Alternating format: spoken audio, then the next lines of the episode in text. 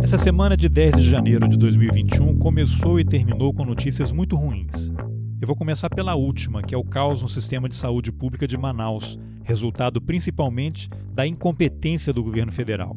Acho que as tais instituições democráticas precisam sair das notas e dos tweets de repúdio e colocar os pedidos de impeachment para serem votados no Congresso. E a primeira notícia, que entre outros assuntos é o tema desse episódio, é sobre um projeto que o governo federal pretende aprovar no Congresso para alterar a estrutura das polícias civis e militares. Além de tirar poder dos governadores, o projeto prevê a criação de uma patente de general para as polícias militares e a escolha do comandante a partir de uma lista tríplice. Estranho, pois esse governo não segue lista tríplice nem para Procurador-Geral da República e nem para reitor de Universidade Federal. O projeto também cria mandatos e torna mais difícil o afastamento dos comandantes e chefes de polícia. Para quem, como eu, não é adepto de teoria da conspiração, esse movimento, junto com o afrouxamento da legislação sobre controle de armas e munições, é mais um passo para atacar a democracia no Brasil. Para falar sobre esses temas, eu converso com o jornalista Cid Benjamin, autor do livro Estado Policial Como Sobreviver. O Cid é um ex-guerrilheiro que participou do sequestro do embaixador americano Charles Elbrick, foi preso, torturado e banido do Brasil. Ele só voltou com anistia em 1979. Eu sou Carlos Alberto Júnior e esse é o Roteirices. Vamos nessa. Cid, essa conversa aqui eu estava querendo marcar muito tempo, né? Tô lendo o livro Graças à La Vida, tem o outro, o seu outro livro, Estado Policial, que está na fila aqui. Aí eu resolvi antecipar essa conversa e te convidar por conta de uma notícia dessa semana aí que os deputados bolsonaristas apresentaram ou vão apresentar um projeto de lei para mudar a estrutura das polícias estaduais, né? que tiraria poder dos governadores sobre polícia militar e polícia civil. No caso da polícia militar, instituiria até a figura do general, teria uma lista tríplice para eles serem escolhidos comandantes. Uma coisa até curiosa, porque o Bolsonaro é o primeiro a não cumprir lista tríplice de universidade, né? Imagina na polícia qual é a pressão que não aconteceria. E aí houve uma. Várias pessoas começaram a comentar que essa tentativa no Brasil seria semelhante ao que aconteceu no Chile com os carabineiros que ganharam o status de uma força e foram usados especificamente na repressão durante a ditadura do Pinochet.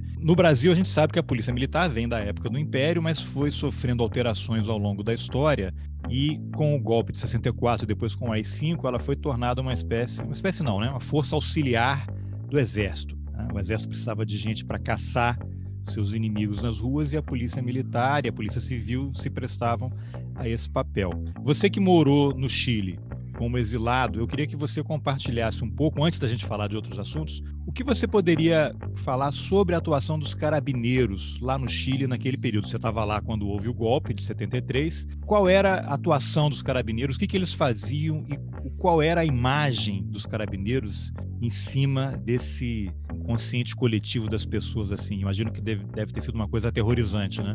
Bom, os carabineiros eram, eram, eram a, a, polícia ostensiva, a polícia fardada.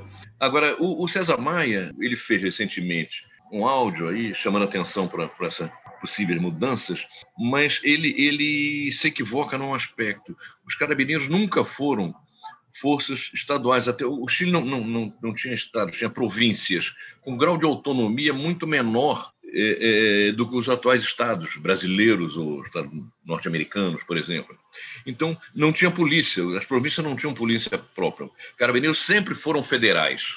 E como toda polícia ostensiva, de, de, de repressão direta, que não é polícia de investigação, a imagem não é boa. Quer dizer, a imagem é de, é de truculência, de estar tá dando porrada na, nas pessoas e tal. O, o, no Chile, inclusive, os carabineiros eram, eram chamados de forma pejorativa de paco. Você chamar um carabineiro de paco, estava arriscado ele te dar uns tapas. Mas a, a, população só se referia a ele como os pacos. Los pacos isso, los pacos aquilo. O que são os pacos? Não, Paco é um, sei lá, enfim, um nome uma como eles eram. local. É, uma, um, é como chamar Meganha aqui no, no, no Rio, o cara é um Meganha, não chama um, um PM de Meganha, o cara vai, vai querer te prender, te, te dar uns tapas. Mas os, os Pacos não eram bem vistos. Agora é interessante que eles tinham uma composição muito mais popular do que o, as Forças Armadas, em que a oficialidade no Chile das Forças Armadas era muito elitista na sua composição.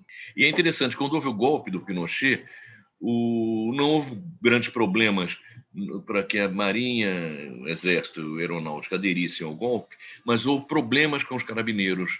Eles tiveram que, que, que dar carona no, linguajar militar, é passar o sujeito que, que, seria o comandante, quer dizer, afastar e botar um outro, afastar e botar um. Uns quatro ou cinco oficiais carabineiros, que seriam os comandantes da corporação, não, não, não, não estavam afinados e foram afastados. Entende? Na Marinha, no Exército, Aeronáutica, não. Mas os carabineiros, então, eles, eles, diferentemente do que. Essa proposta agora, a que o César Maia se refere, que tem sido muito discutida, ela implica uma federalização das PMs. De certa maneira, o, o, não sei se foi o Lula ou a Dilma, já criaram um, uma, uma, espécie de uma PM federal. A Força Nacional, né? Força Nacional, entende?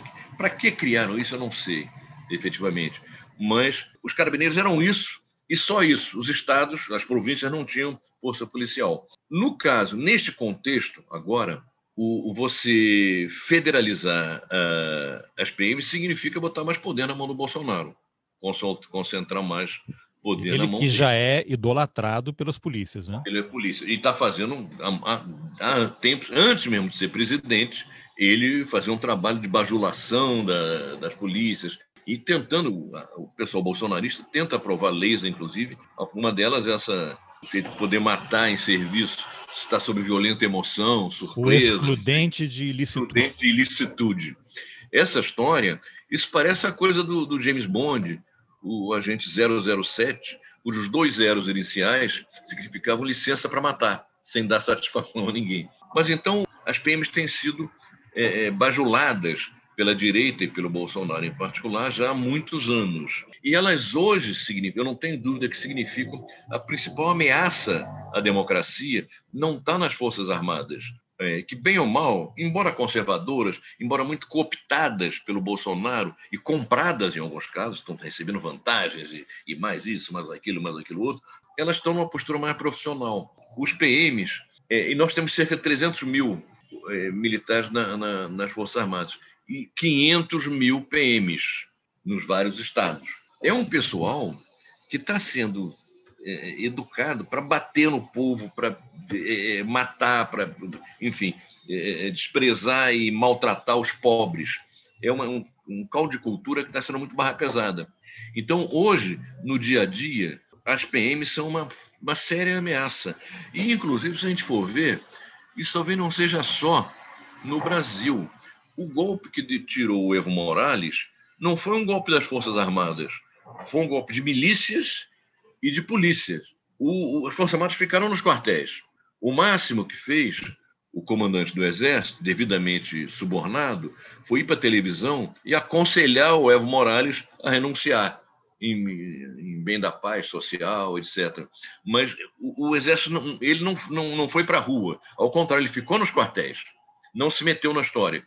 E as PMs e as milícias, em particular em Santa Cruz, que é a região mais rica, mais reacionária, é, que, tem, que não, não gosta de parecer com índio, pessoal mais racista, esse pessoal se apoiou na, na, na, na polícia e aí é, é, é, é, o golpe foi dado nessas circunstâncias. Quer dizer, foi um negócio que muito mais parecido com o fascismo, porque havia grupos armados de civis e de, de, de, parecido com as nossas milícias e com as milícias na, na Itália e, e, e, até, de certa maneira, com as SA na, na Alemanha, que depois das SA foram devidamente é, é, é, controladas e eliminadas pelo, pelo Hitler, mas por pressão do exército, que não aceitava essa, essa coisa.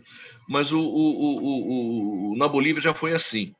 No Brasil, eu não acho que esteja na bica para ver qual é o golpe de Estado. Agora, se houver, no, nos tempos próximos, é, a tendência é que é, as polícias tenham uma, uma, participação muito mais efetiva do que tiveram em 64, ou inclusive do que tiveram no Chile. A repressão, diferentemente do que. Claro que a, a polícia é mais, é mais espalhada, é, mas ela, por exemplo, num choque com uma, uma força armada profissional, ela não tem chance. Apesar de serem 500 mil PMs e 300 mil Exército Marinha Aeronáutica, os 500 mil PMs não teriam chance para enfrentar as Forças Armadas brasileiras. Eles partiriam para uma guerra de trincheira. Não, eles são para bater no povo, para reprimir o povo. Agora, como força militar, eles não poderiam enfrentar exército. Não tem comando, não tem um armamento mais forte, etc. E não estão estruturados para isso. Não tem um preparo. Para guerra. Eles estão estruturados para reprimir o povo. E, e, tão, e, hoje em dia, se você for ver a quantidade de, de, de policiais militares que disputam eleição e se elege com um discurso absolutamente fascista, é brutal no Brasil. Então, eles hoje, a polícia militar hoje é maior ameaça à democracia, mais do que as Forças Armadas, que têm tido, embora sejam conservadoras, estejam é, é, aproveitando muito as benesses oferecidas pelo governo Bolsonaro, quer dizer, elas estão com uma postura mais recolhida, mais profissional. Aliás, deve ser dito também que na repressão à população em geral, no Chile, os carabineiros continuaram é, muito presentes, até aumentaram na ditadura. Mas a repressão política, propriamente dita, foi feita por organismos similares aos, aos DOI-COD aqui. A DINA. É, a DINA, lá. Entende? Aliás, os, os, militares brasileiros foram lá e ajudaram a criar esse, esses órgãos, que eram órgãos, eram órgãos, como o DOI-COD era aqui, que reunia militares das três forças e reunia Polícia Federal, PM, eh, Polícia Civil, pessoal do DOPS, então se juntava, era como se tivesse uma, uma seleção de futebol, pegando os ferrabrais mais destacados de cada segmento, sob o comando do Exército. Era o DOI-COD aqui. O DOI-COD no, no, no, Brasil, em todos os estados em que ele foi montado, ele tinha, estava comandado pelo Exército, mas tinha gente de toda a origem. E, e, e, trabalhou dessa forma. No Chile foi assim com a Dina. Então, diferentemente do que disse o César Maia, os carabineiros não tiveram um papel especializado é, na repressão política. Eles continuaram sendo usados, e mais ainda. E muito bem usados. Muito bem usados para espancar, reprimir e, eventualmente, matar o povo, mas não na repressão especializada, é, ah. repressão política propriamente. E, Cid, você falou várias coisas aí que merecem um detalhamento. Eu vou ir por partes aqui. Em relação, que aí vai chegar para você falar um pouquinho sobre o seu livro Estado Policial, como sobreviver, né? Eu espero que seja um, um manual, né, para a gente poder seguir adiante. Agora, Ele não você... levou o livro de, não ganhou, não levou o título de manual para não ter problema com. Pois Mas é. na verdade é um manual para fugir da polícia, para Então vamos, vamos chegar lá. Você quando menciona esse risco das polícias militares que estão têm uma uma capilaridade no país, né? Elas atuam isso. no país inteiro. Agora, isso tudo que você falou não passa um pouco por esse segredo. Eu já conversei com pessoas que estudam o tema. Não se sabe exatamente qual é o currículo da AMAN. Não é algo que seja disponibilizado para as pessoas. O que, que vocês estudam aí na Academia Militar das Agulhas Negras, que é a escola de formação dos oficiais da, do Exército. O mesmo acontece nas academias de policiais militares. Entrevistei recentemente o Adilson Paz de Souza, que é um pesquisador de violência policial e policial militar aposentado do estado de São Paulo. Direitos humanos não existe no currículo, é uma coisa assim de uma pincelada e tal, e ele dá o relato pessoal, ele fez uma tese de doutorado mostrando como as academias de polícia formam assassinos, como é que o policial entra lá garoto de um jeito e ele sai preparado para matar e cometer os absurdos. Exatamente. E, e, além disso, você tem isso que você mencionou de policiais que concorrem a cargos públicos, que é uma situação confortável. O cara é um servidor público, é um policial, resolve se candidatar com um discurso abominável, ele se licencia, se ele perder a eleição, ele volta, tem um emprego dele. Não deveria haver algum tipo de legislação que dissesse, olha, você é policial, você tem um outro tipo de formação. Você lida com vida, com morte, com armas. Você quer se candidatar? Então, ok, você se demita, peça exoneração, sai do serviço público. Isso, eu queria ouvir a sua opinião sobre isso. Seria uma discriminação, na verdade. Né? O sujeito que é médico, que é professor, ele pode concorrer sem ter que é, é, abrir mão da carreira no serviço público. Se ele não, não for eleito, ele volta, volta ao seu, ao seu trabalho você ter um, um tratamento diferente para policiais é, é, todo um debate. Quer dizer, o, o, o, que, o, que, na verdade, o problema não me parece exatamente aí, não.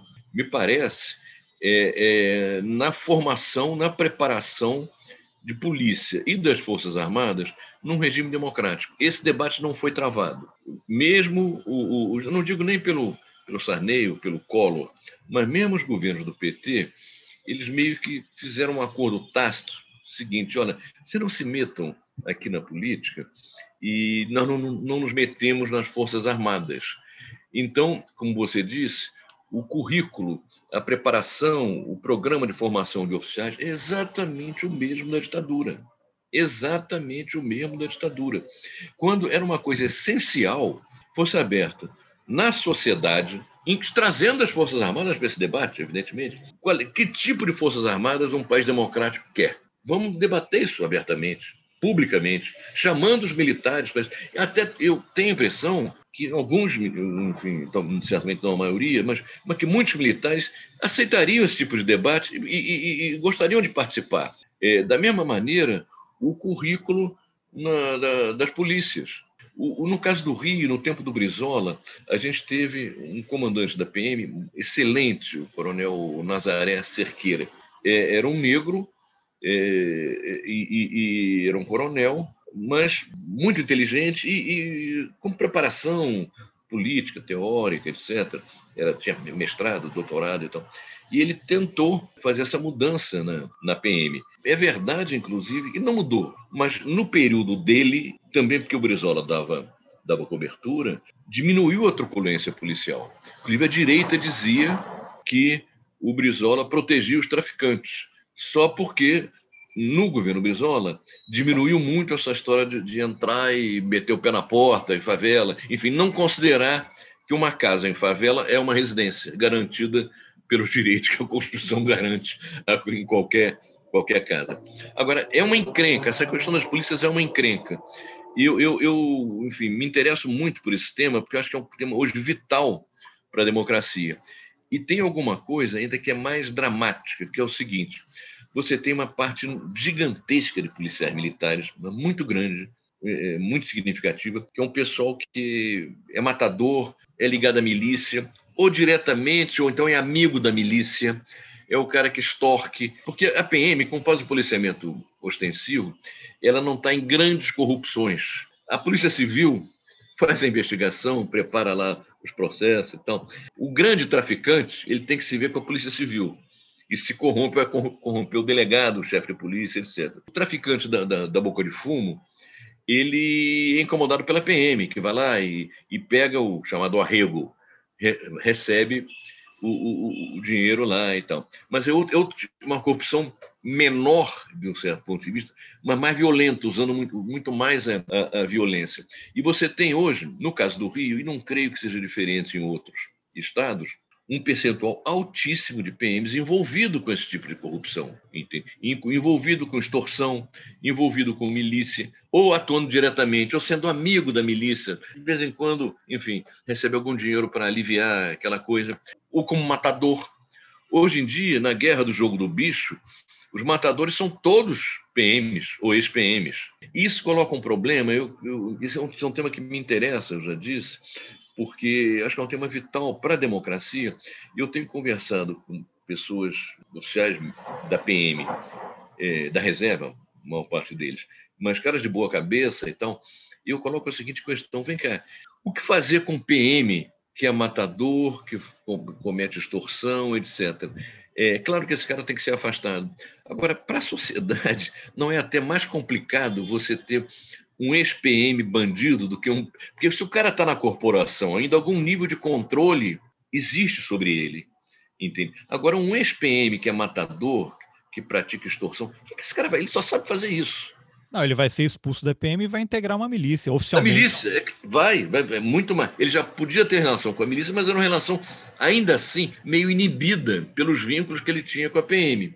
Na hora que ele é posto para fora, a não ser que ele fique preso, mas é muito raro alguém ficar preso. Ele pode estar respondendo processo e tal, e a intimidação de testemunha, a condenação de PMs, é preciso que haja uma, uma, uma, pressão da opinião pública muito grande, porque eles intimidam as testemunhas, etc. Então, enfim, mesmo que sejam afastados, muitos são afastados, esses caras é um negócio absurdo, mas é, parece o que eu vou dizer, mas eles acabam sendo um perigo maior para a sociedade fora da PM.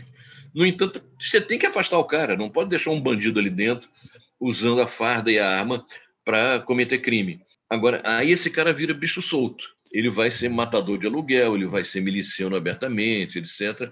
Enfim, é um problema que é um desafio gigantesco para quem quiser construir uma verdadeira democracia no Brasil. Agora, isso não tem fórmula mágica, né? Eu queria que você falasse um pouquinho, imagino que essa, essa discussão também esteja no seu livro lá, O Estado Policial. Qual seria o caminho para a gente começar uma discussão que nos levasse a melhorar isso, né? Porque eu estou até lendo aquele livro A República das Milícias do Bruno Paes. Muito bom. Eu leio, aqui, eu estou lendo aquilo você vê que não tem solução, porque o capitão Adriano, isso que você falou, ele foi acusado lá de ter achacado um lavador de carro, semanas depois matou o cara. Né? O é. capitão Adriano, que é ligado à família Bolsonaro. Né? vou deixar claro que eu não estou fazendo nenhuma acusação, estou relatando fatos reportados pela imprensa. Né? A família do Adriano foi funcionário lá do, do gabinete do Flávio Bolsonaro, que condecorou o Adriano, foi à cadeia dá uma condecoração, você tem o Queiroz, que é um miliciano também, está tudo conectado aí. E aí, para onde a gente vai? não sei. É, o que eu digo é o seguinte: a repressão que eu tenho, eu li também esse Clube das Milícias, gostei muito. É, é esse meu livro, Estado Policial, é diferente, é outra coisa. Na verdade, eu fui procurado por pessoas ligadas aos movimentos populares, preocupadas com a possibilidade de um fechamento do regime e tal, e querendo absorver a experiência de luta contra a repressão, uma luta, apesar da repressão, no tempo da ditadura.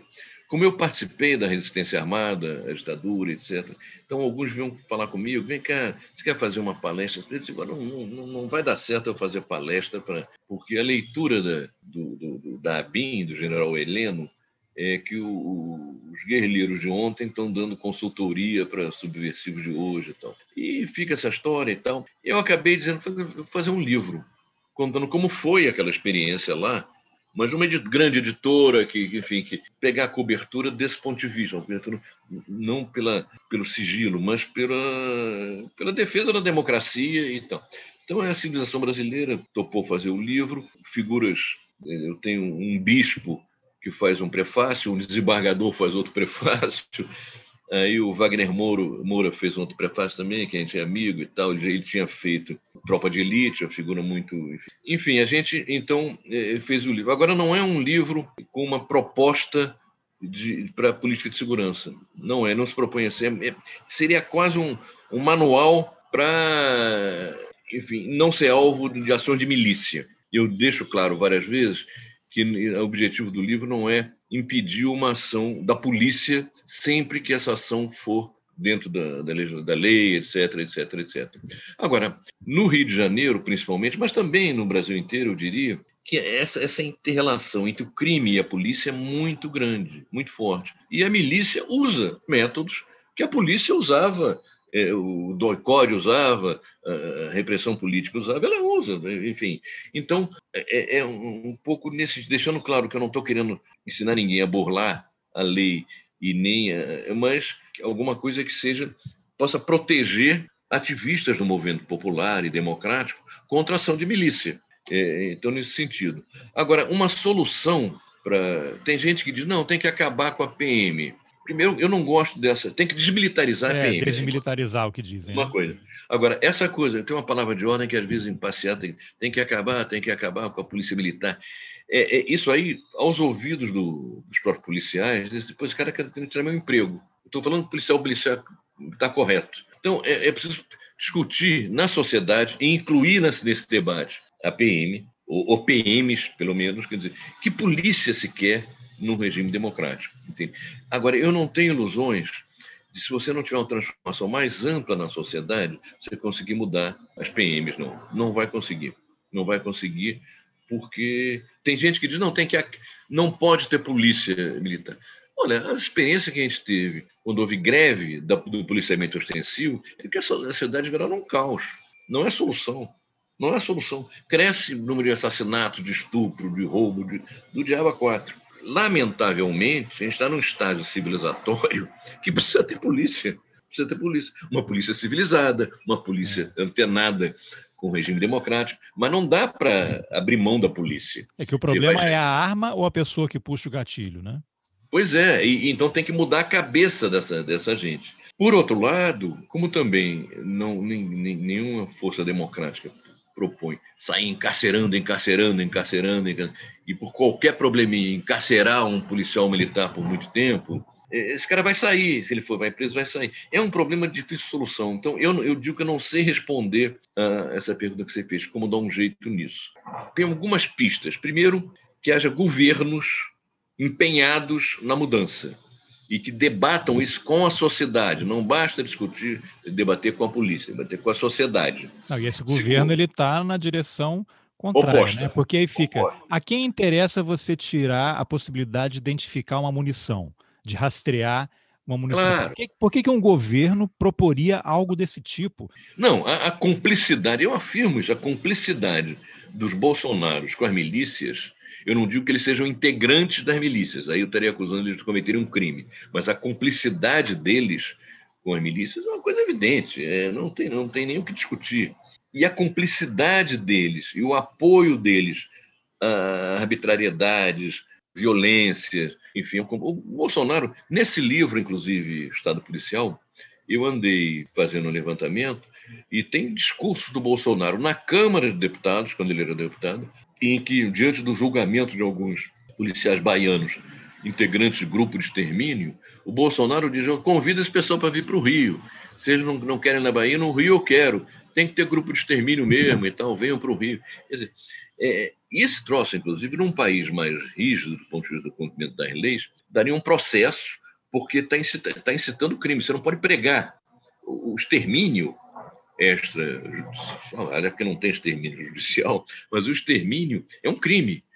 E, ele, pode, ele, ele, em algum país, talvez ele tivesse saído algemado. Algemado dali. Como deveria ter saído quando enalteceu o Ustra no plenário da Câmara. Claro, quer dizer, a defesa que ele faz da tortura Entende? Ele está, na verdade, é, é, é, incitando a prática de um crime. E mais, é preciso que seja dito o seguinte: eu admito até que haja torturadores que tenham coragem pessoal. Isso pode acontecer, o cara tem coragem pessoal, mas é torturador.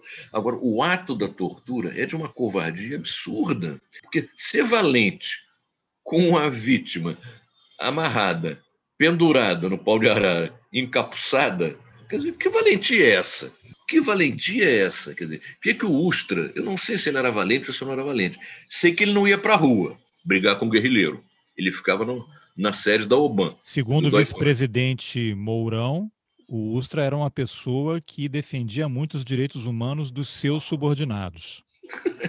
Mas não eram os direitos humanos dos subordinados dele que estavam em risco. Né? Parafraseando. Agora, não, mas essa história, o Bolsonaro volta, não, o Ustra foi um herói, o cara corajoso. Qual é a coragem do cara ficar dentro do doicode, recebendo os presos para torturar ou orientar? Ou... Isso não tem coragem nenhuma. E olha que eu, eu, eu admito, eu conheci vários torturadores, é, é, infelizmente, mas e admito que alguns deles me davam, alguns me pareciam claramente covardes, outros se consideravam como combatentes, etc. E, tal. e eu admito que aquele cara pode ser um militar corajoso, como militar, num, num combate, etc. E tal. Agora, a tortura em si não tem coragem nenhuma.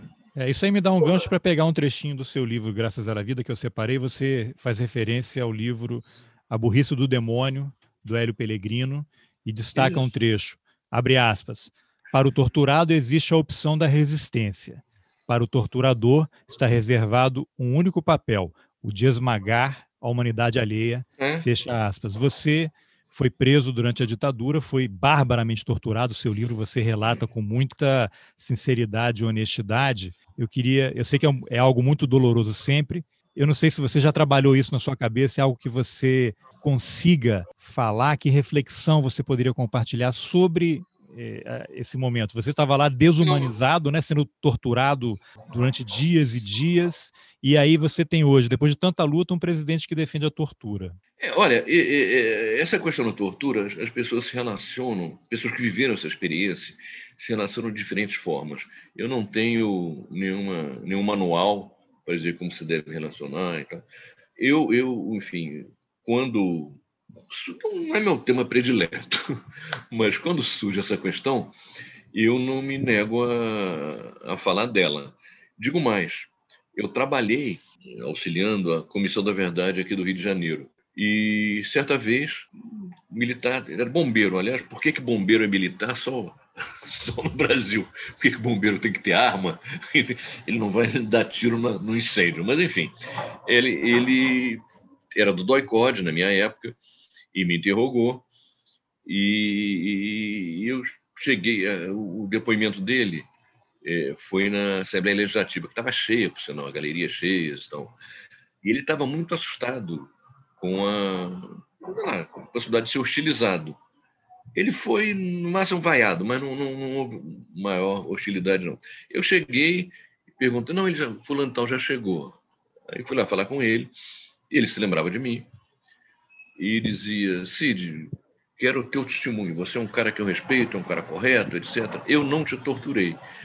Eu digo, ô fulano, vem cá, vocês eram sete, oito cada sessão de tortura. E eu muitas vezes estava encapuçado, pendurado lá. Eu não sei o que, que, cada um de vocês fez comigo. Tu estava no grupo lá que me torturava, porra. Você me torturou. Ah, tá bom, então, tudo bem, então. E aí, no, no depoimento, estava sendo dirigido pelo Adi Damus, que depois foi deputado, na época ele era presidente da Comissão da Verdade no Rio, era o presidente da seção Rio de Janeiro da OAB. E, e esse oficial é, é, que é um coronel hoje, ele era major naquela época, hoje é coronel da reserva, ele dizia: Não, eu participei e tal, como é que era? Tá, era é choque, afogamento, pau de arara, pancada, era isso, é, realmente era. Você se lembra de alguém que tenha interrogado isso? Não, não me lembro de ninguém. Aí eu fui ao Adi e disse: Adi, acabei de falar com ele lá, você se lembra de mim? Aí o Adi perguntou, ele disse: Ah, sim, é o único pessoa que, que eu enfim, interroguei, com tortura e tal, que eu me lembro é o Cid Benjamin. Então, ah, tá bom, então. Acabou essa história. Ele, embora eu puxei ele para o canto. Ele disse, fulano, tá aqui meu telefone, dei um cartão meu, eu quero o teu telefone, eu quero conversar com você. Ele me deu, eu passou, anotei e liguei para ele. E marquei um almoço com ele. Eu não queria pedir contas, nada disso. Eu fui muito objetivo. Disse, ô, ô, ô fulano, seguinte, Pensa nas famílias dos desaparecidos. Como é que uma mãe que não viu o corpo do filho entende, vai aceitar com facilidade que o filho não volta mais, que está morto? Porra, isso é uma desumanidade, uma tortura ao longo do tempo. Fique sabendo que aniversário da mãe, aniversário do pai, no Natal, no Ano Novo, essas pessoas têm a expectativa de que o filho apareça. Entende? Tem gente, tem famílias que não mudam de, de, de endereço com a expectativa de que ele pode aparecer porque ele conhece, ele tem essa chave, tem esse tipo de coisa. Porra, nos ajuda a encontrar o. Não era nem corpos, os restos mortais desse pessoal e tal. E foi um papo muito, muito franco. Ele disse: Olha, Cid, eu não sei onde estão os restos mortais. Não sei. Se soubesse, não diria, que eu sofreria represália. Eu compreendo a tua preocupação, compreendo o que você está dizendo, etc. Tivemos um segundo almoço como ele não, não se dispunha, não podia, enfim, ajudar, ele, enfim, não tive mais interesse em sair, cheguei almoçando com ele. Mas, enfim, eu, eu não tive problema em conversar com esse cara, almoçar com ele, até porque, eu vou dizer uma coisa que é polêmica, o Brasil não tem uma, por conta da herança da escravidão, certamente, por outras coisas também, ele não tem uma cultura de repúdio à tortura. Começou a haver repúdio à tortura maior na classe média quando os presos políticos, muitos de classe média, que não eram pobres ladrões, não sei, estavam começando a ser espancados e torturados. E aí era o estudante, era o professor, era o médico, enfim, era uma gente que não não estava nos manuais para dizer, esse pessoal não, vamos torturar o pobre, o preto, o favelado, o ladrão, o cara que rouba. Aí a tortura passa a ser. É... então, isso é uma coisa complicada. De, maneira que, por exemplo, eu, eu, claro que o futuro da tortura está ligado ao futuro dos torturadores. Você tem que julgar e, e punir os torturadores. Agora, eu, eu não, não, não crucifico todo e qualquer agente público que compactuou com a tortura, embora ele tenha que ser punido, porque a cultura do Brasil. Quer dizer, claro que é os caras mais sádicos, mais, enfim. Mas tem gente ali, e eu conheci alguns, que eram oficiais do, do estavam numa guerra, estão numa guerra e tal, e a tortura era, era, parte da guerra. É inaceitável isso. Mas eu não, não, não, não, não, não acho que tem, é, é, não acho inexplicável. Eu sou um grande fã do Nelson Mandela. O Nelson Mandela, ele passou 27 anos preso. Olha, quem já ficou preso, mesmo que seja pouco tempo, sabe que não é, não é pouca coisa. Ele ficou, ficou isolado a maior parte desse tempo. Ficar preso isolado é barra pesada. Eu até sugiro que quem não viu que veja aquele filme Uma Noite de 13 anos, 14 anos, enfim. É um filme sobre os tupamaros os líderes tupamaros foram isolados, ficaram é, anos em solitária. É, pois bem, o, o, Mandela ele era responsável pelo setor armado do Congresso Nacional Africano. Tem nome de Congresso, mas era um partido político. E foi preso pela cidade. Foi barbaramente torturado e depois foi preso mantido em isolamento. A situação na África do Sul foi mudando, foi mudando. Em certo momento, ele ainda preso, isolado lá, o, o não deu mais para que o regime racista, eu não nem me refiro aos brancos, não, porque havia brancos não racistas e brancos que eram presos porque estavam na luta contra o racismo. O regime racista não teve mais como segurar uma situação de não dar direito de voto aos negros. Quando isso foi dado, o quadro estava mudando já. Então, é um momento que não deu para segurar essa história. Então, o, o regime racista procurou o Mandela, que era a pessoa que tinha legitimidade para enfim, conduzir aquele processo do ponto de vista dos negros. E ofereceu para ele uma proposta: ser solto imediatamente, desde que você faça uma declaração pública condenando a luta armada que você praticava antes.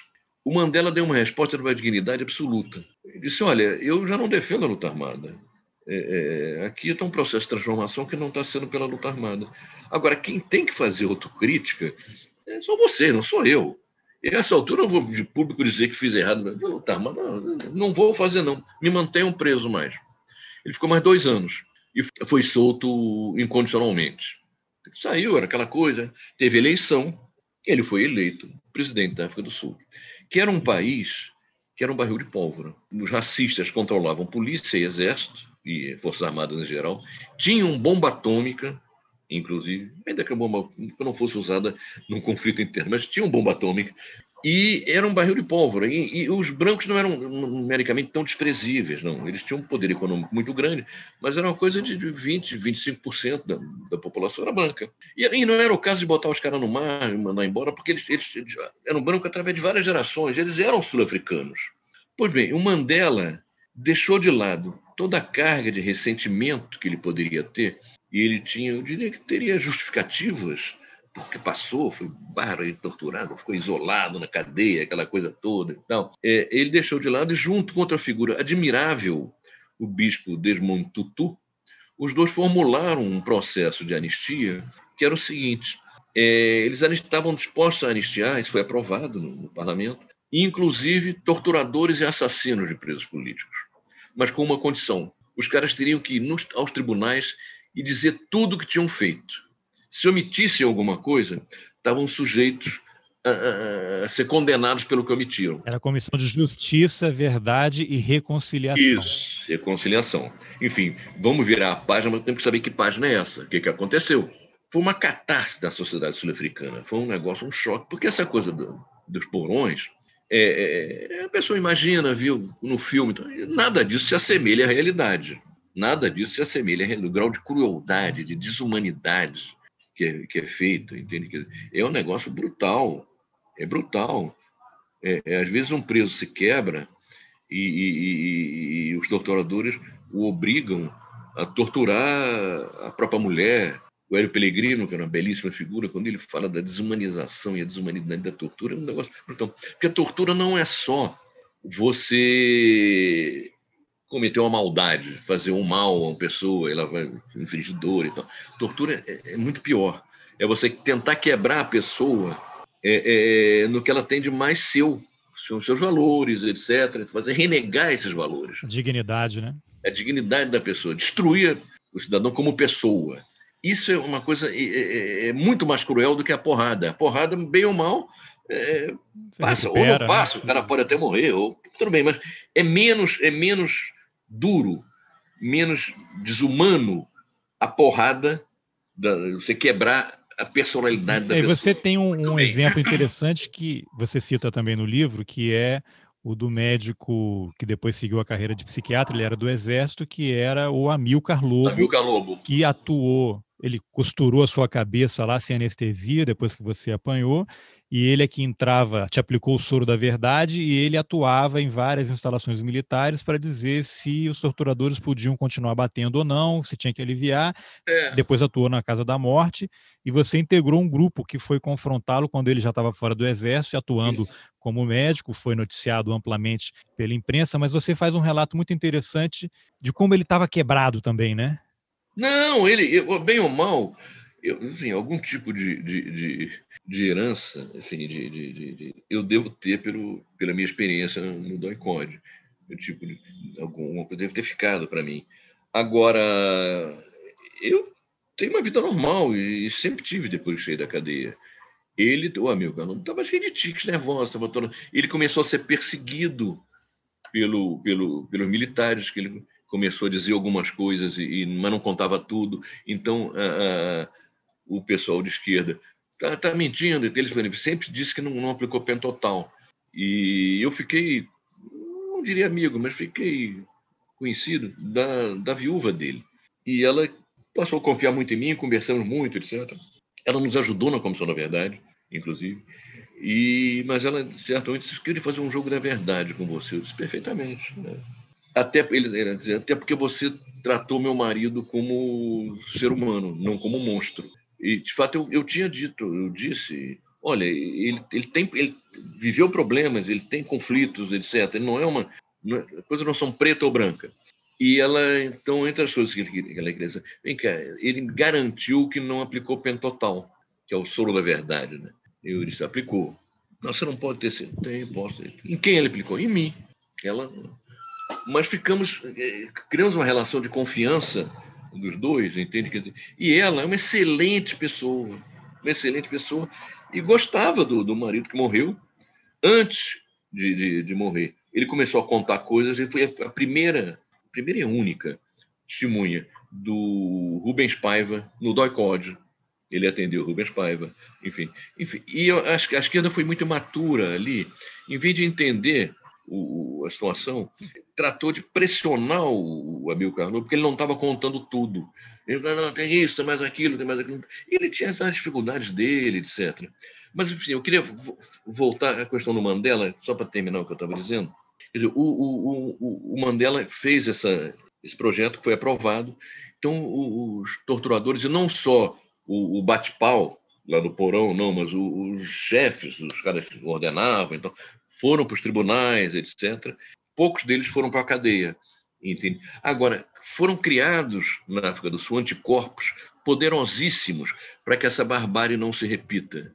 E esse deve ser o objetivo. O meu objetivo não é botar na cadeia o, o, o, quem me torturou. Não é, não é isso. Realmente não é. acho que é positivo se eles forem julgados, porque se cria anticorpos mostra para a sociedade o que é isso, etc. E tal. Mas com o objetivo, botar alguém na cadeia, não não, não tenho esse objetivo. Não tenho. Agora, acho fundamental que a sociedade crie anticorpos para essa coisa não se não se repetir, né? ou pelo menos dificultar a repetição disso. Se a gente tivesse tido um processo como os outros países do Cone Sul tiveram, na América Latina, jamais teria um presidente da República eleito defendendo tortura entende? Não, não, não teria, não teria. E... Bolsonaro é fruto também de várias coisas, mas é fruto também do fato de não ter se passado a limpo isso. Isso não é para se vingar de quem quer que seja, não. É para criar anticorpos na sociedade para que essa coisa não se repita. É, você sabe? faz uma, uma crítica no livro também, queria que você falasse um pouquinho sobre isso, que é sobre qual é o papel e a responsabilidade do Supremo Tribunal Federal e dos governos do PT naquele momento que se recusaram a rediscutir a lei de anistia que criou aquela figura do crime correlato, em que se o torturado foi anistiado, o torturador também ali. Pois é, olha, é, essa coisa que chama de crime conexo. Crime conexo é o seguinte: se eu vou numa ação de guerrilha, por exemplo, é, assaltar um banco ou sequestrar um embaixador, eu vou usar carros roubados, para não ser identificado pelos carros. O roubo desses carros é um crime conexo ao crime principal. Isso é crime conexo no, no direito. Agora, você considerar que o, a tortura infligida a um, a, um, a um preso que teria cometido tal ou qual delito é um crime conexo ao delito desse preso, porra, tem nada a ver, isso é uma maluquice. Mas a anistia não foi ampla, geral e restrita. Ela deixou de fora o, o, o pessoal que teria cometido crimes de sangue. Crime de sangue, enfim, um tiroteio, alguém foi ferido, alguém foi morto, etc. Em tiroteio. Esse pessoal não foi, não foi anistiado. Eu só fui anistiado, eu participei de tiroteio e ficou gente ferida, só fui anistiado porque a condenação não transitou em julgado. Então, é, eu fui solto muito rapidamente, que dois meses depois da minha prisão houve um sequestro, e eu fui trocado pelo embaixador alemão. Então, não tinha condenação, transitada julgada, estava e pude voltar com anistia. Depois que eu voltei, em setembro de 79, os meses seguintes, eu tinha meus fins de semana indo ao presídio visitar companheiros meus que estavam presos, que não, não foram, eh, entraram na, na anistia. Então, tudo bem, não vale para crime de sangue. Mas vem cá, e assassinato de preso não é crime de sangue? Tortura não é crime de sangue. Mas para os, para os militares valeu isso tudo. Tem mais um outro dado. A gente cansa de ver, de vez em quando, aí um, algum maluco, em geral no primeiro mundo, faz essas maluquices, o cara é, rapta, no caso não é um sequestro, é um rapto, porque rapto é quando tem fins libidinosos. Ele rapta uma moça, bota no porão da casa e só se descobre dez anos depois. Enquanto o caso não é desvendado, explicado e tal, é um crime em andamento. Você não pode. O caso dos desaparecidos políticos brasileiros, eles foram presos, sumiram. Sabe-se que eles estão, foram mortos. Mas, juridicamente, são casos em aberto. Você não, não se esclareceu a questão, não se tem o culpado, eles não foram. Quer dizer, são casos em aberto. Portanto, como considerar que esses casos estão acabados e que, portanto, estão anistiados os culpados quando forem descobertos. Enfim, é cheio. E o Supremo foi de uma pusilanimidade enorme, enorme. E os governos do PT também. É, é, um exemplo é a questão da, da, relação com as Forças Armadas, que, olha, eu não, eu não sou partidário de achincalhar, de, de, de força. Ao contrário, qualquer país soberano tem que ter forças armadas respeitadas, queridas, enfim. Agora, elas também têm que se dar o respeito. Quando o exército diz que o Vladimir Herzog se suicidou, entende? É, enforcado, sentado no chão com um cinto, e ninguém não deixava ninguém com cinto, mas com um cinto pendurado na grade, mas ele sentado, como é que o cara se suicida dessa forma? O exército não está não tá querendo ser respeitado. É um escárnio, né? Então é preciso uma, uma relação respeitosa com o exército e, e deixando claro, enfim, que ninguém está querendo achincalhar ninguém. Enfim, mas um processo de reconciliação que interessa a todo mundo, mesmo para quem quer, como é meu caso. Eu quero transformações sociais profundas no país. Mas eu, eu quero isso aí um ponto democrático, um, um processo que não, não seja ditatorial nem nada. Essa coisa é, é, é, tem que ser vista, é, essa questão do Exército. E, naturalmente, tem que se rever os, os cursos de formação, como é que se forma um oficial, alguém que vai comandar Forças Armadas, desde comandar um pelotão até comandar um, um corpo de exército, entende? Não pode ser a mesma coisa da ditadura. E o que o PT fez foi o seguinte: vou fechar os olhos aí, isso é um terreno de vocês, façam como quiserem. Não dá. O Bolsonaro, ele, ele antes de ser presidente, ele frequentava as formaturas, já continua fazendo, as formaturas de, de cadetes nas agulhas negras, no Exército, para fazer discurso defendendo a ditadura. Então, quer dizer, é? ele era um político. Vai se abrir para todos os políticos fazerem política nos quartéis? Vai se abrir para todo político frequentar a formatura da, das agulhas negras? Não, não deve. A política não tem que entrar no, nos quartéis.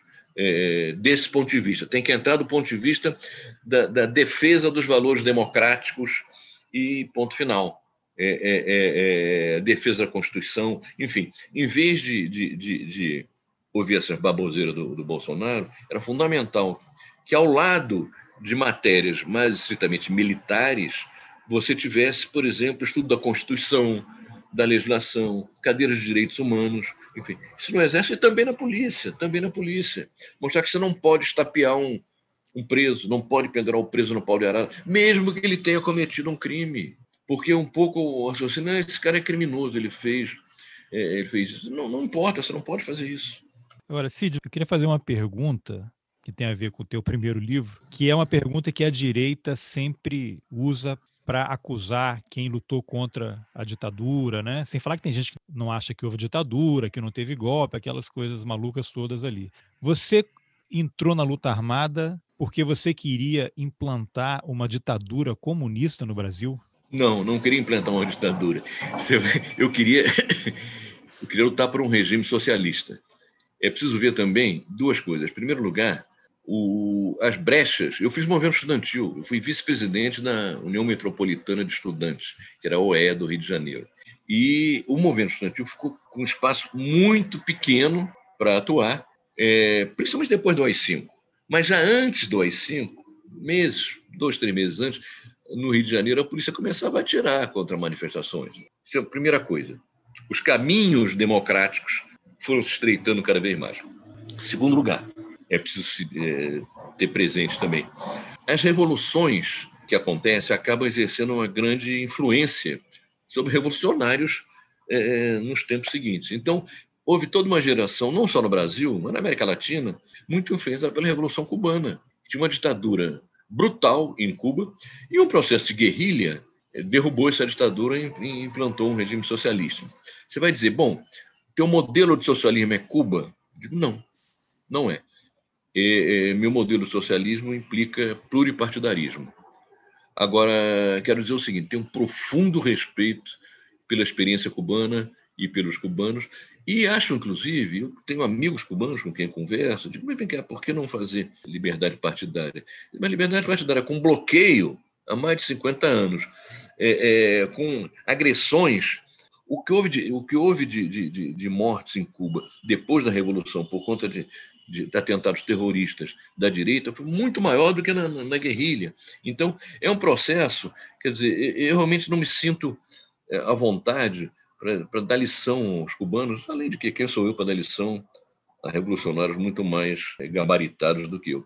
Mas eu, eu quero dizer o seguinte: o meu modelo de socialismo não é esse não é esse de partido único.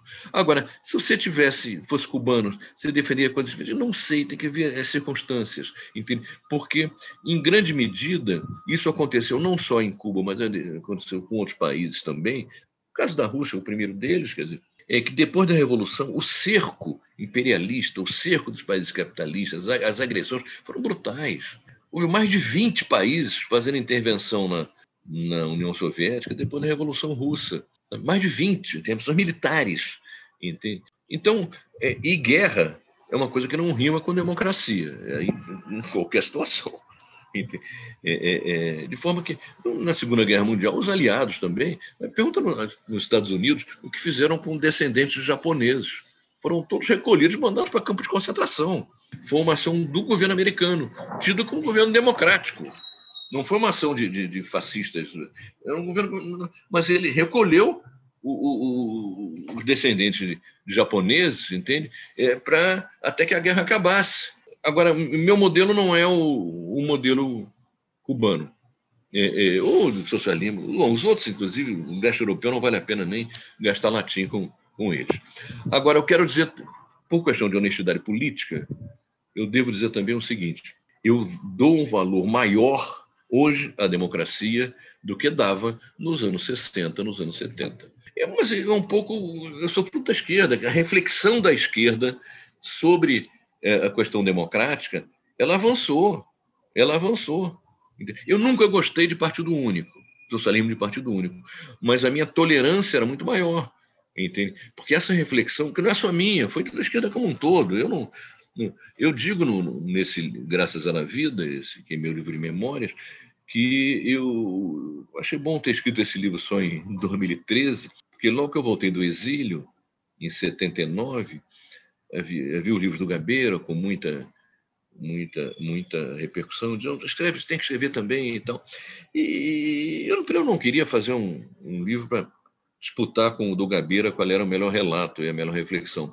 Mas, além disso, eu queria refletir mais, eu queria ouvir mais, e muitas das posições que eu defendo neste livro, eu não tinha em 1980 ou em 79, quando voltei do exílio. Foi fruto de um amadurecimento, de, de, uma, de, um, de uma reflexão coletiva. E isso não é vergonha nenhuma, não.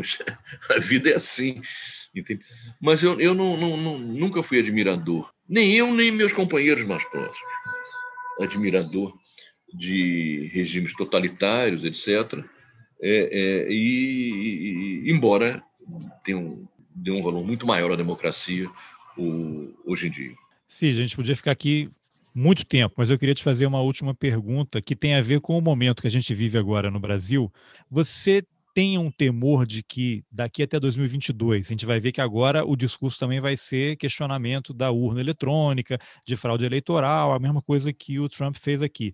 Você teme uma escalada nesse discurso e ele vai para dentro dos quartéis, quartéis de PMs, esses grupos de WhatsApp, essas campanhas de fake news e desinformação que operam em diversas camadas. Né? Eu tenho vários amigos que ficam compartilhando coisas mais absurdas e você, isso não é possível. Você teme que esses próximos dois anos representam, serão um, um grande risco para 2022? Existe ameaça, isso aí, não, não há dúvida. Eu não sei, aí talvez divergir um pouco de você, se tudo que ele diz as bobagens que ele diz, é tudo de caso pensado. Acho que às vezes ele diz umas coisas também que não. não, não, não é, vai dizendo, vai dizendo com o tiozão do, do churrasco, aquele cara grosseiro, cafajeste, é, escroto. Né, né? Agora, é, essa não é à toa que ele está dizendo que no Brasil seria muito pior em 2022 se não houver o, o, voto impresso. Com o voto impresso, a situação era muito pior. Primeiro, ninguém provou desvio no voto eletrônico, até agora. Quer dizer. E, aliás, eu sou vice-presidente da ABI, Associação Brasileira de Imprensa.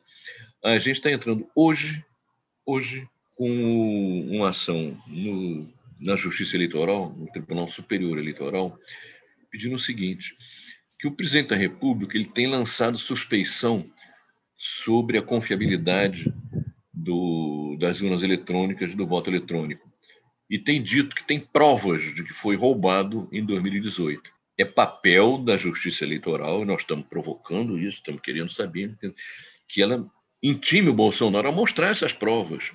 Porque não se pode conviver com uma situação de dúvida. Se o presidente da República diz que tem prova, ele tem obrigação moral e política de mostrar essas provas. Então, nós vamos na justiça pedir que o TSE cobre dele a apresentação dessas provas. Ele não vai apresentar porque ele não tem prova de coisa nenhuma. Entende? Mas, enfim, ele, cada vez que ele tiver esse tipo de comportamento, é, não só nós, mas outras entidades democráticas vão ficar no pé dele. Mas é, é efetivamente um, um risco. E eu não tenho dúvida de que se ele, se a eleição estiver apertada em 2022, não dá para dizer, fazer uma previsão agora, que ele vai tentar virar a mesa. Vai tentar virar a mesa de alguma forma mais ou menos como o Trump tentou. E, e aí, o papel do, das forças militares e das polícias e tal pode ser um papel muito nocivo para o país. De qualquer maneira, eu tenho a, a expectativa de que não vai ser fácil federalizar as PMs. Primeiro que isso tira poder dos governadores. Aparentemente o projeto inconstitucional é mais uma coisa para ele criar. Não, mas, não, mas isso, isso seria para mudar a Constituição. Uma PEC. É uma PEC. Entende? Agora, os governadores vão perder poder com isso. Eles vão perder o comando da polícia. Então, vai ter que enfrentar os governadores, que têm influência, embora a bancada da bala seja forte no Congresso, os governadores têm sua influência também. Em segundo lugar, o próprio Exército não vê com bons olhos essa história. É uma, é uma encrenca. É como é que, o, então, como é que o comandante do Exército vai mandar no, no oficial que está lá na favela? É responsabilidade dele, né? Vai ter uma, uma cadeia de comando, vai sobrar para o Exército. Não, mas mesmo que não. O Exército vai aceitar que a polícia tenha general? Esse projeto. É, pois é, não, vai nomear um general para comandar o pelotão lá. Não, não, não. O projeto, o projeto é que o último posto da PM, em vez de ser coronel, seja Sim, general. Seria uma outra arma, né? Outra, é, uma, e porra, isso aí é, é uma, uma divisão de poder que eu não sei. Então eu, eu tenho a expectativa que tanto os governadores é, a maior parte dos quais não são do meu agrado, como o Exército, o, o alto comando, que embora esteja sossegado e tal, mas está é, dando apoio, está tá sustentando um governo é, é, vendilhão da pátria, um governo de, de, de como o do, do Bolsonaro, que eles vão resistir essa, essa.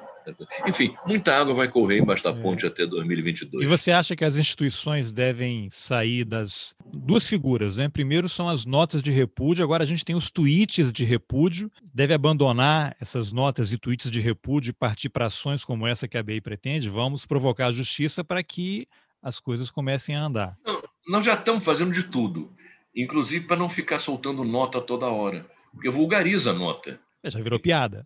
Motivo para nota tem todo dia. Tem todo dia. Agora, a gente vai ter que. Ora é uma nota, ora é uma ação judicial, ora é uma outra coisa, enfim. Nós participamos de uma articulação, que a gente chama de G6, junto com o CNBB, com OAB, Academia Brasileira de Ciências, Comissão Arnes e a SBPC. São esses cinco mais a ABI.